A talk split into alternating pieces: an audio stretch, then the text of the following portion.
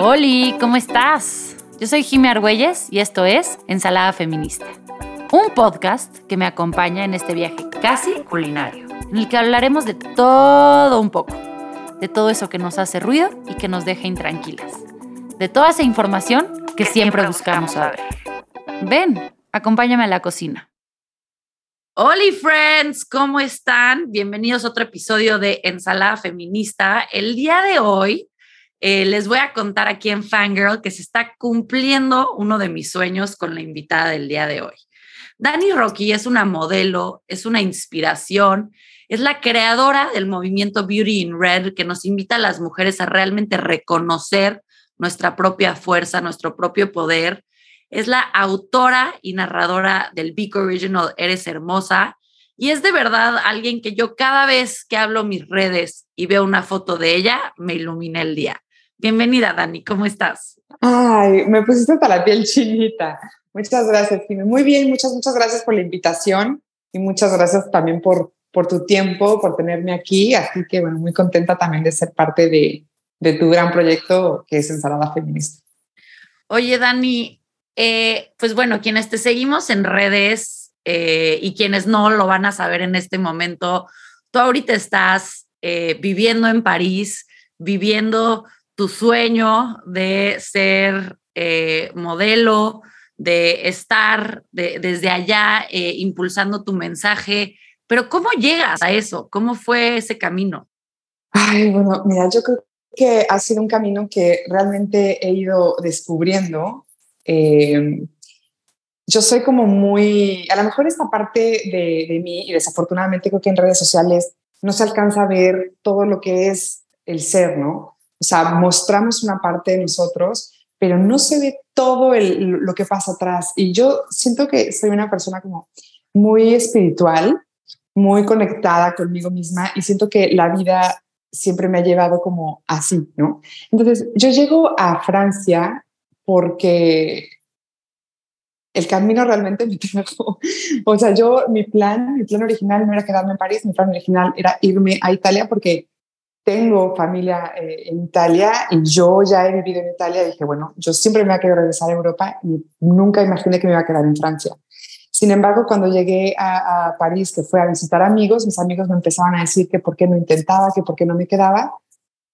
Pero antes de tomar esa decisión, eh, yo sabía que me quería venir a, a Europa. No venía con el plan de quiero ser modelo profesional. Yo ya era modelo en México. Y cuando llego a o sea, así como que seguí el llamado del, del, del universo del corazón, llego y yo digo, bueno, ya estoy aquí, ¿qué hago? O sea, ya, ya me trajiste o ya me traje, ¿qué hago en un país que, ok, voy a intentar, un país donde no hablo el idioma, no conozco la cultura, no conozco a gente más que a mis amigos, que la mayoría son extranjeros, no son franceses, ¿qué, qué hago aquí? ¿No? O sea, yo estudié comunicación, pero obviamente comunicación no lo puedo aplicar porque no hablo el idioma. Entonces dije, bueno, pues yo soy modelo y son las herramientas que tengo y las voy a ocupar. Entonces, realmente el modelaje para mí fue como el ancla para quedarme en Francia, pero yo pensé que iba a ser así, pues yo soy modelo, ¿no? Ya, ven trabajo. Y cuando llego, pues así de, ¿y con quién has trabajado? Y ahí es cuando empiezo a entender toda la estructura de, de, Francia, ¿no? O sea, cómo es, cómo, cómo, cómo son, cómo piensan, cómo ven las cosas aquí. Y pues me costó un ratito eh, tener mi primera agencia en, en, en, Francia, bueno, aquí en París, pero, pero realmente fue así, ¿no? Y ya han pasado cinco años y medio, ya han pasado, pues sí, este, este, este ratito de, de, de, trabajar aquí, de tocar puertas, que te vayan conociendo, que vayan teniendo confianza, que te vayan recomendando, que, que de repente te hable otra agencia, que de repente te busquen por acá. O sea, todo eso pues se ha ido construyendo en cinco años y medio que, que llevo aquí y de repente pues te empiezas a dar cuenta que aquí eh, una de las de los estándares de belleza culturalmente hablando es la delgadez, ¿no? Totalmente. imagínate, o sea, pero, pero hombres y mujeres, o sea, el tema de la delgadez es, es, es que todo el mundo, tú vas a comprarte algo, quieres un jugo y el, el ¿sabes cuánta azúcar estás tomando? O sea, todo el mundo está enfocado en estar delgado. Entonces, imagínate, aparte curvy, ¿no? O sea, plus size, o sea, es como, ¿qué estás haciendo aquí? Pero agradezco que, que llegué sin saber nada, porque creo que eso fue lo que me dio la oportunidad de abrirme, abrirme puertas. Y hoy, que vaya, estoy creo que en un momento de mi vida donde no sé si me quedo o me muevo, pero eh, es como, bueno, ahora con estas cosas, con esto que yo tengo, o con esto que, que, estoy aprendiendo y que he aprendido y que, y que, y que me ha llevado a mí a abrirme puertas en una sociedad tan, tan dura y tan fuerte, y pues que puedo aportar, ¿no? Desde, desde, desde lo que yo sé. Me encanta y creo que hay como mil temas dentro de esto que quiero eh, tocar. Lo primero es como como esta parte que quienes hemos vivido lejos de, de, casa, lejos de México, eh, siempre tenemos en común y es el, el dejar ese apapacho de, de, México para irte a perseguir tus sueños. Y como tú dices, pues irte a una cultura eh, tan distinta a la nuestra, irte a una cultura que, que aparte tienen fama de ser insufribles, ¿Cómo has, este, ¿Cómo has vivido la parte, a lo mejor, no tanto solo en la parte profesional, sino como el adaptarte, el extrañar tu casa? Eh, ¿Cómo ha sido eso? Claro, que también es lo mismo que no se ve, ¿no? Que no se ve en las redes. Primero creo que crecí con esta idea de, de moverme, o sea, el hecho de tener familia y venir también de una parte europea, siento que esto siempre me tenía como con las ganas de ir y conocer y moverme y conocer el mundo. Pues claro, dejar tu familia, el, perderte momentos importantes. A mí eh, tengo sobrinos que han ido creciendo a la distancia y eso son, son de las cosas que más, me, que más me han llegado, ¿no? perder seres queridos también a la distancia. Eh, me tocó el COVID, toda la pandemia que se vivió completamente diferente aquí que en México. Este, yo en ese momento tenía pues el chance de regresar a México, pero yo dije, no, si me regreso ahorita, no me voy a regresar nunca, o sea, me voy a ir con miedo, me voy a ir con... Pero yo no quería que eso me, me, me rompiera un poco por dentro. Yo creo que ya a, muchos nos, nos, nos, rompió cierto, ciertas, ciertas cosas y es otro tema también enorme. Y luego estar en una sociedad, como decíamos, que, que sí, eh, ya entendí por qué les dicen que están insufribles. insufribles. Este, sí, es una sociedad completamente diferente y a mí me costó todo este tiempo entender por qué piensan así, por qué actúan así, porque es un sistema que está demasiado estructurado, todo tiene que caber en, en algo este, cómo piensas, cómo te vistes, todo tiene un porqué, una razón. Y muchas veces yo me he cuestionado, bueno, ¿por qué me quedé en Francia? O sea, ¿por qué me quedé aquí? A lo mejor ha sido una experiencia que más bien ha hecho a mí eh, seguirme conociendo, por supuesto, ¿no? Seguir siendo o aprendiendo a todavía ser mucho más fuerte de lo que yo pensaba que podía ser, ¿no? El, el atreverte, el, saber que, bueno, todo lo tienes perdido porque pues nadie te conoce, pero a lo mejor puedes ganar mucho, ¿no?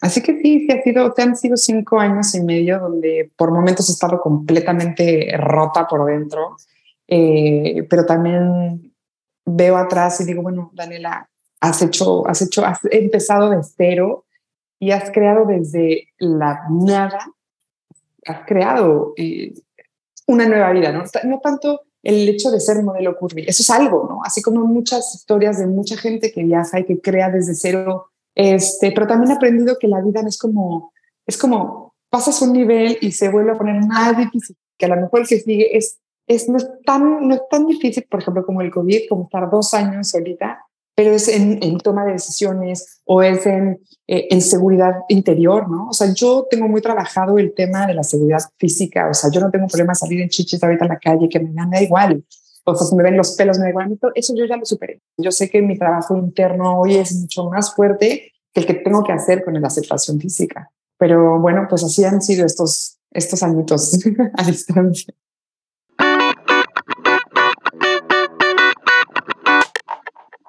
Me encanta esto y me parece súper interesante como justo eh, el proceso y, esto que hablas de las cajas de la sociedad francesa, y creo que, a ver, si hay como, como sociedades que son más cuadradas, pero creo que como humanidad también somos muy cuadrados y nos encantan estas, estas cajas donde acomodar eh, a la gente. Y, justo eh, platicando contigo y platicando con otras eh, mujeres que se dedican al modelaje, siempre veo que usamos etiquetas para los cuerpos diversos como modelo curvy, modelo plus size, pero ¿por qué no solo modelo? ¿Por qué nos tenemos que poner esas otras etiquetas? Mira, yo creo que las etiquetas funcionan cuando para producción, o sea, y yo estoy totalmente de acuerdo contigo. Eh, de hecho, es algo que, que, creo que por ahí es donde se debería trabajar, porque al final hacemos exactamente el mismo trabajo o los modelos, los talentos, se hacen exactamente el mismo trabajo. Lo que pasa que tienen que decir exactamente las especificaciones de las, de las modelos o de los modelos que necesitan según lo que se va a trabajar.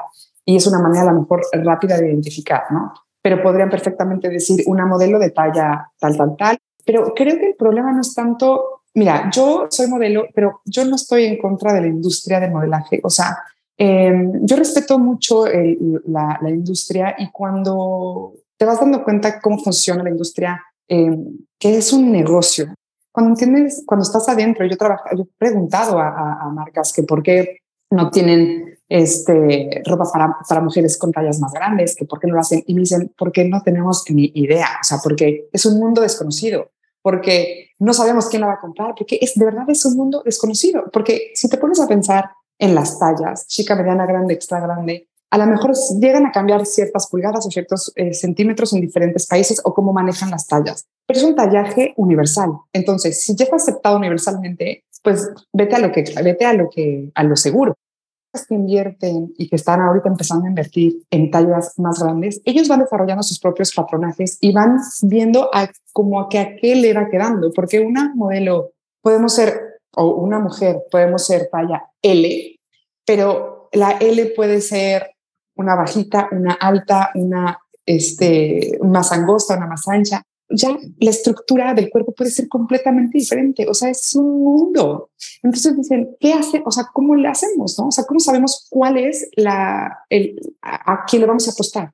O sea, es un mundo tan desconocido que yo creo que es como el miedo a decir, voy a, justo, ¿cómo defino cuál es la, la mujer o el, el, el cuerpo que sigue? Alto, bajito, chaparrito, más ancho, con cintura sin cintura, con pecho. Entonces, creo que todavía hay muchísimo campo que, que, que, se tiene que explorar, que se tiene que, que, aprovechar y creo que aquí las marcas que podrían hacerlo son las marcas muy grandes y con mucho dinero que puedan pues tener todo un trabajo de investigación o de, sí, de research y de propuestas con muchos cuerpos para ver ¿Qué se podría hacer para este tema?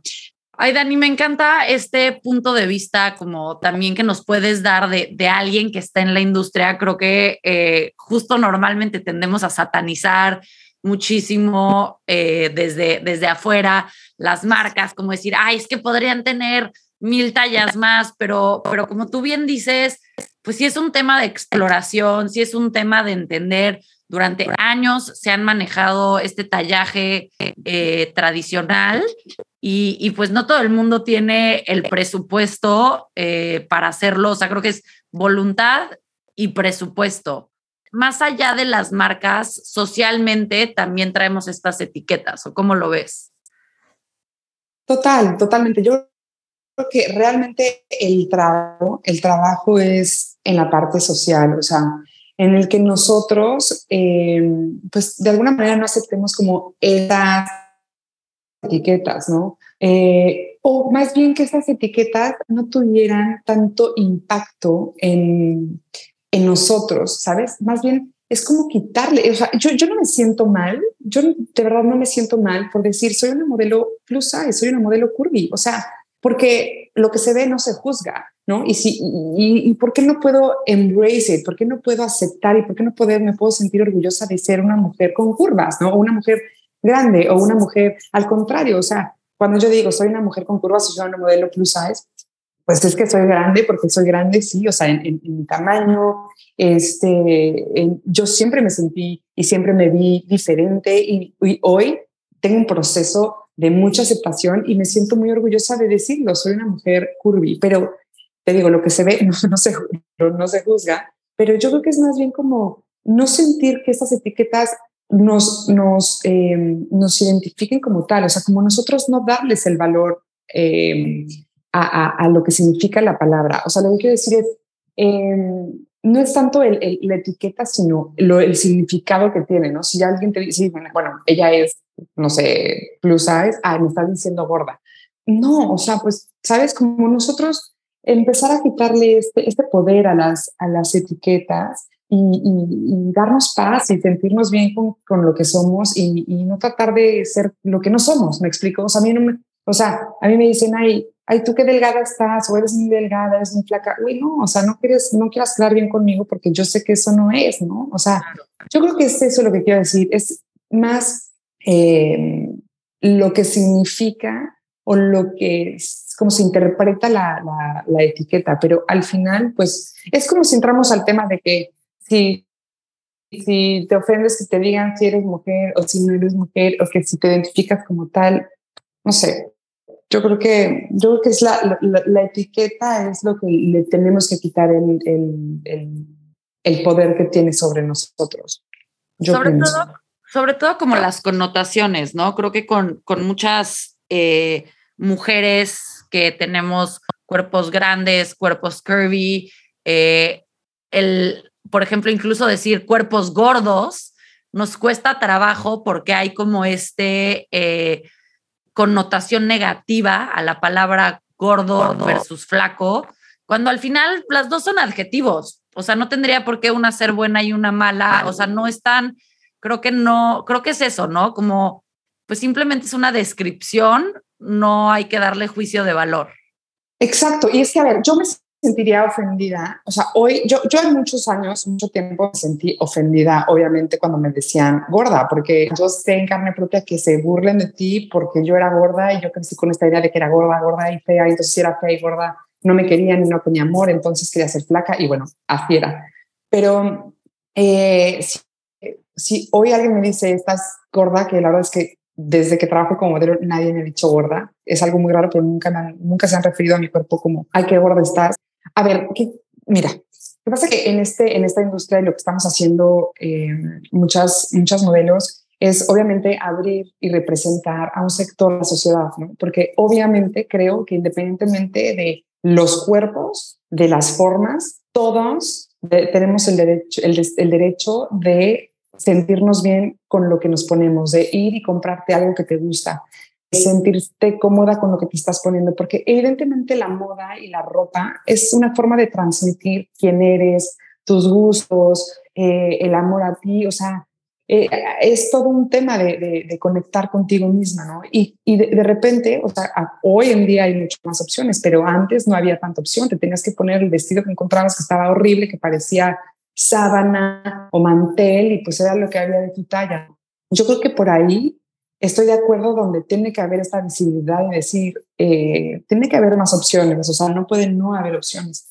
Pero también creo que estamos en un momento donde todo lo que pensamos está mal, o sea, y que se ha como eh, desviado un poco el tema del body positive, o sea, eh, yo cuando empezaba con el tema del body positive me decían que, ay, es que estás apoyando a la, obesidad, estás apoyando a ser gordo, estás apoyando a que la gente esté gorda, pero creo que el tema es cuando esto, o sea, nos afecte la etiqueta, como decíamos, nos afecte el que nos digan un gordo, porque pues evidentemente, científicamente y médicamente es un cuerpo gordo. Lo que pasa es que lo que representa el ser gordo es lo que nos molesta, ¿no? Creo que es el que te digan que estás gordo, porque por ejemplo yo, yo, yo sé que sí, que tengo sobrepeso tal vez en mi cuerpo, pero también sé que no hago lo que debería hacer para que tal vez mi cuerpo estuviera más saludable, ¿no? O sea, bueno, yo me cuido muchísimo en mi alimentación, eh, me, cuido muchísimo para tener una piel bonita, cuido mucho lo que como, lo que me pongo en el cuerpo, pero sí reconozco que no hago, eh, no soy una deportista de alto rendimiento y que seguramente si tuviera ese mismo cuidado en mí, pues mi cuerpo posiblemente tuviera, estuviera mucho más tonificado o se vería completamente diferente, ¿no? Entonces yo sé que si tengo una responsabilidad de cambio, si tengo una responsabilidad si es que yo quisiera, si quiero, como dicen, tu cuerpo, tu decisión, pero más bien si alguien me dijera, no que te digan, estás gordo, están diciendo, eres una huevona porque no haces ejercicio, porque no haces esto, porque no haces esto. Entonces, más bien me ofende el que el, el, reconocer que es verdad. ¿Me, me estoy dando a entender? Entonces, yo creo que es hacer un ejercicio personal de decir, a ver, Daniela, Daniela Rookie, me vale más lo que la gente piense, ¿eh? o sea, no me importa la gente que me vea y, que piense lo que quiera de mi cuerpo, es yo cómo me siento con este cuerpo, porque yo a mi cuerpo como estoy, a mí me encanta hacer ejercicio, pero hay veces que siento que, si, por ejemplo, hay posiciones en yoga que, que no puedo hacer cómodamente porque me molesta la panza, la neta, o sea, me molesta sentir, o sea, siento que, me, ¿sabes? Entonces digo, ok, estoy feliz con mi cuerpo, no me molesta como que me lo vean, pero posiblemente si no tuviera, si estuviera en un peso mucho más ajustado a mi cuerpo, a lo mejor no me sentiría tan incómoda, ¿no? Entonces sé que tengo una responsabilidad si yo quiero sentirme mucho más ligera, digamos, al hacer esas posiciones, tengo una responsabilidad conmigo para poder cambiar o para poder llegar a eso. Pero siempre cuando seamos honestos con nosotros, realmente te sientes sano, realmente te sientes feliz con, como, como, con tu cuerpo, porque si sí, entonces mira, yo, nadie, tiene, nadie tiene por qué decir nada.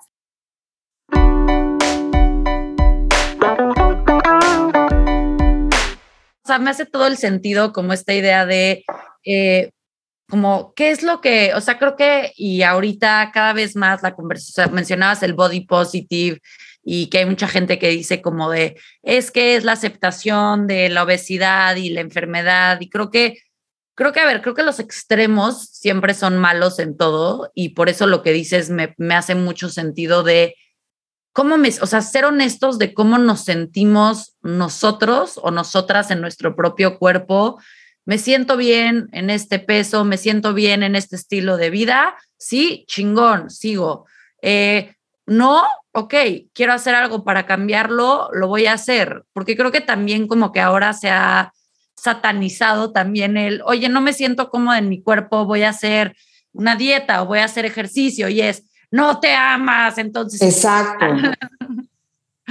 Cuando, pues es, cada, como tú dices, cada quien en su cuerpo y, y creo que lo valioso de esta conversación es, yo Jimena, tú, Dani, tenemos que determinar dónde está ese punto feliz. Ese punto feliz no puede estar determinado por los juicios de los demás. Todo el mundo siempre va a opinar y va a dar su punto de vista y va a decir si está bien o está mal. Yo creo que si llegamos a este equilibrio, decir, ¿realmente eres feliz en el cuerpo en el que estás? Y si tu respuesta es sí, felicidades, pues estás haciendo algo bien. Y si tu respuesta es no, ¿qué podrías hacer para tú sentirte mejor? Porque el estar mejor, o sea, si algo, si algo les, les, les, les admiro a la gente que tiene, que, que se leva, o sea, que se levanta todos los días a hacer ejercicio, que llevan una, una, una, una alimentación, porque ponerle a lo mejor ahí el, el término de dieta ya te genera estrés, y más a las personas que que tuvimos algún este, trastorno de la, de la alimentación, eh, pues claro, te dicen dieta, puta, ya sabes que es un martillo, que sufrir. Pero cuando empiezas a darte cuenta que, que todos son decisiones y que son estilos de vida, cuando, vas, cuando te vas conectando con, con, con la vida desde, desde el entender cómo funciona tu cuerpo, que tu cuerpo, eh, cómo está trabajando para que tú puedas dormir, para que puedas despertar, para que puedas respirar, para que puedas escuchar, ahí es cuando empiezas a darte cuenta que, que tal vez algo puedes hacer tú para que esa máquina esté funcionando pues de una manera óptima para que tú puedas desarrollar todas tus, todas tus actividades que quieres, ¿no?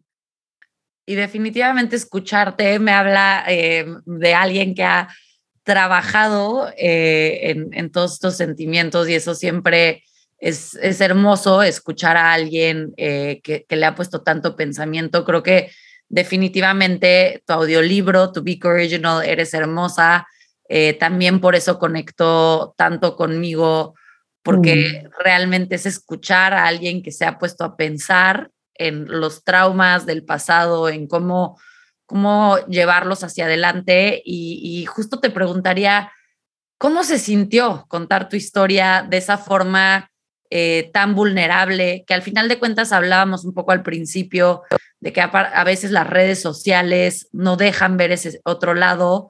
Creo que ahí sí nos mostraste a Dani sin filtros. ¿Cómo se sintió? Ay, sí, fíjate que sí, y yo también me he cuestionado si, si debería como publicar una parte de, eso, de, de, esa historia también en redes. Yo creo que en algún momento lo voy a hacer, porque creo que sí es, sí es importante. De hecho, la gente que esté en que quiere escucharlo, cuando escuchas el audiolibro, ahora te mandan un, como un workbook, ¿no?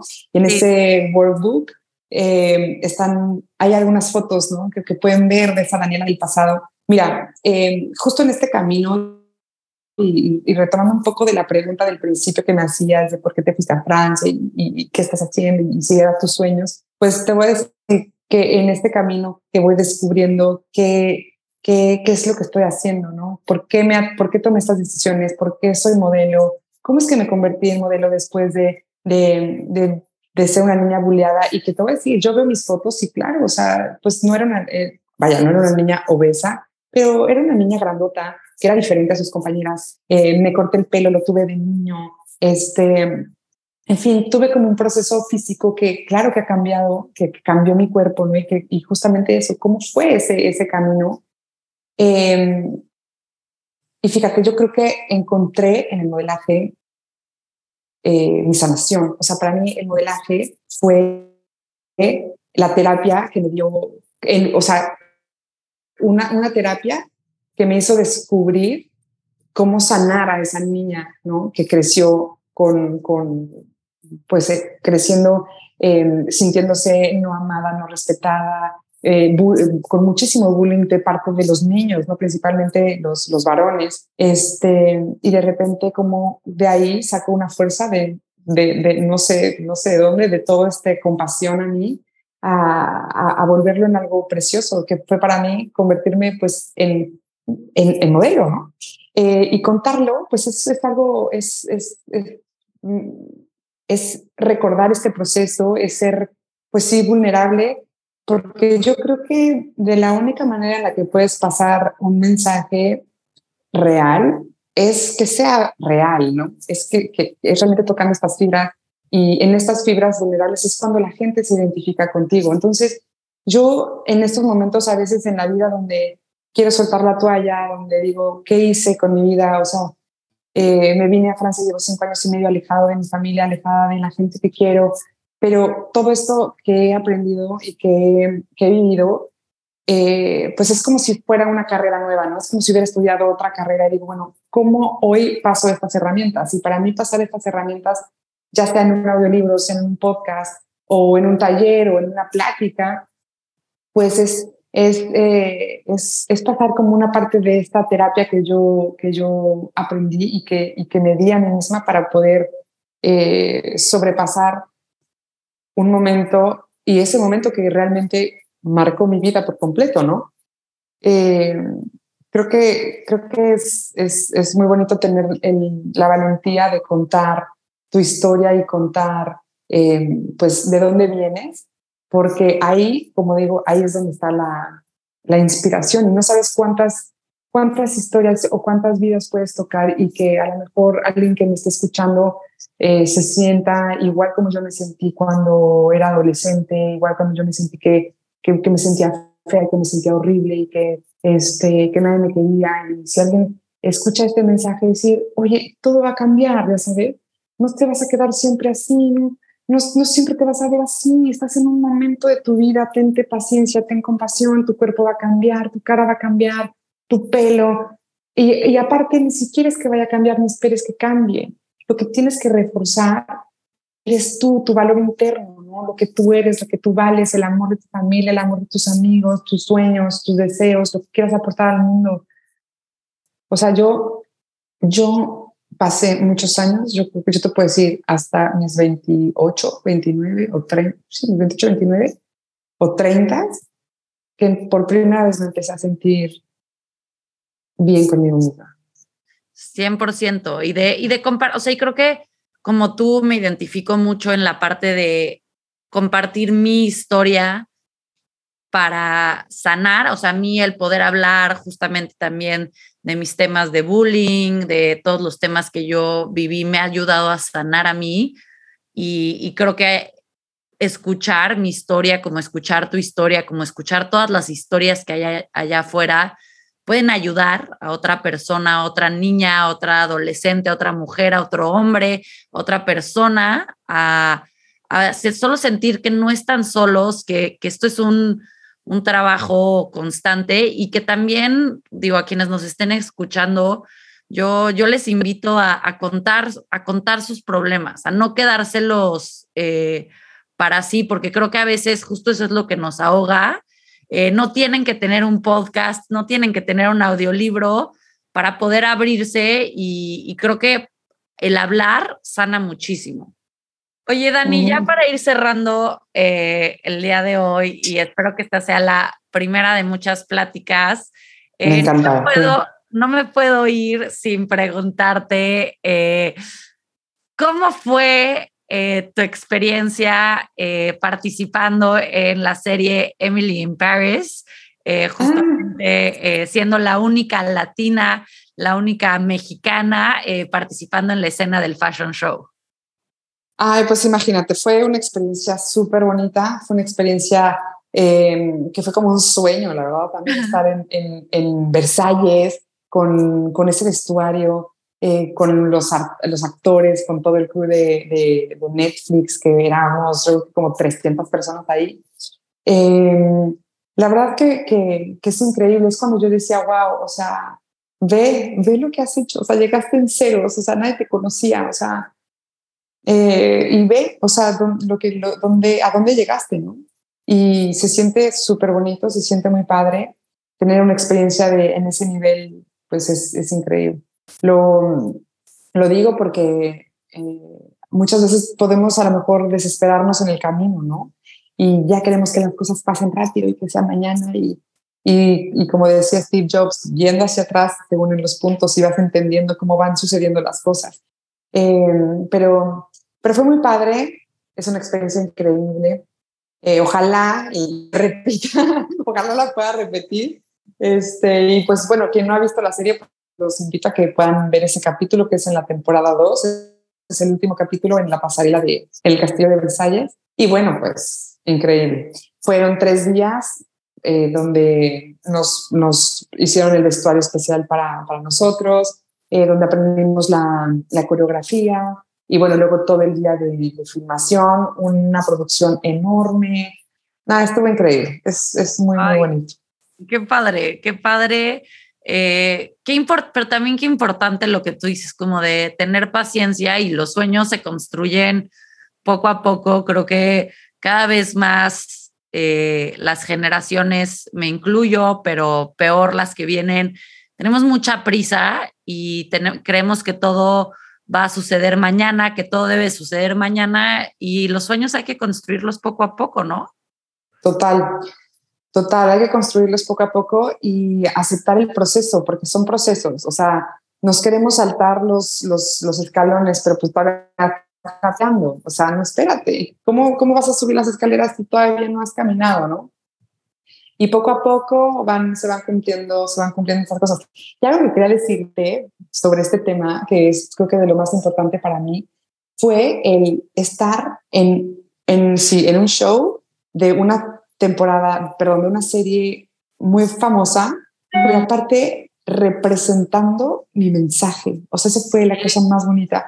La inclusión, eh, las mujeres y las personas eh, diferentes, ¿no? ser vistas, aparte una latina, o sea, ser latina en todo ese equipo y toda la gente, bailarines y modelos que estuvimos ahí, para mí fue como una manifestación de, de mi propia vida, y, y, eso, y de mi trabajo y de mi esfuerzo, ahí está representado y, y es increíble. 100%. Mm. Y es, o sea, creo que esto que mencionas de la, de la representación, eh, creo que otra vez es algo que a lo mejor nosotros no crecimos viendo, no crecimos viendo una televisión donde había mujeres eh, de cuerpos diversos, de ideologías diversas, de colores, de sabores diversos. Y es increíble ver que programas como, como Emily in Paris, que eh, son tan de la cultura pop, se están abriendo y están haciendo el esfuerzo de, representar distintas formas de belleza, distintas formas de empoderamiento. Total, totalmente. Que bueno, es una serie americana. Sí.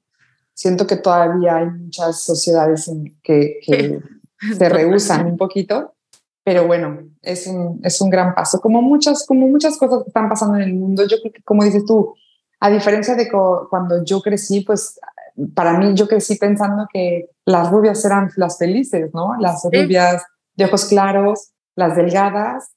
Eh, si no eras así, ya habías fracasado por nacer. sí, no, sí. así de fuerte, así de fuerte. Y, pues ha sido un gusto, un placer tenerte aquí en Ensalada Feminista. Creo que podríamos seguirnos horas. Sí. Eh, y bueno, a ti que, este, que nos estás escuchando, gracias por escucharnos. Eh, échate el capítulo de Emily in Paris si no la has visto, el Big Original de Dani. Y Dani, ¿dónde te pueden encontrar en redes si no es que ya son parte de tu comunidad? Ay, muchísimas gracias, obviamente, por la recomendación también. Este, en Instagram me pueden encontrar como arroba Dani con una N con Y guion bajo y un apellido que es Rochi, pero con doble C. Eh, esa es mi red más, más fuerte, así que bueno, pues por ahí las, los, los y las espero. Les espere. Excelente. Dani, muchísimas gracias por estar aquí y nos vemos pronto. Muchas gracias, Jimé. Un beso. Muchas gracias por ser parte de la receta del día de hoy. Sin duda, me quedo con muchos ingredientes y sabores que suman a mi recetario personal. suman a mi recetario. Espero que tú también y sobre todo que hayas disfrutado este episodio que preparamos especialmente para ti.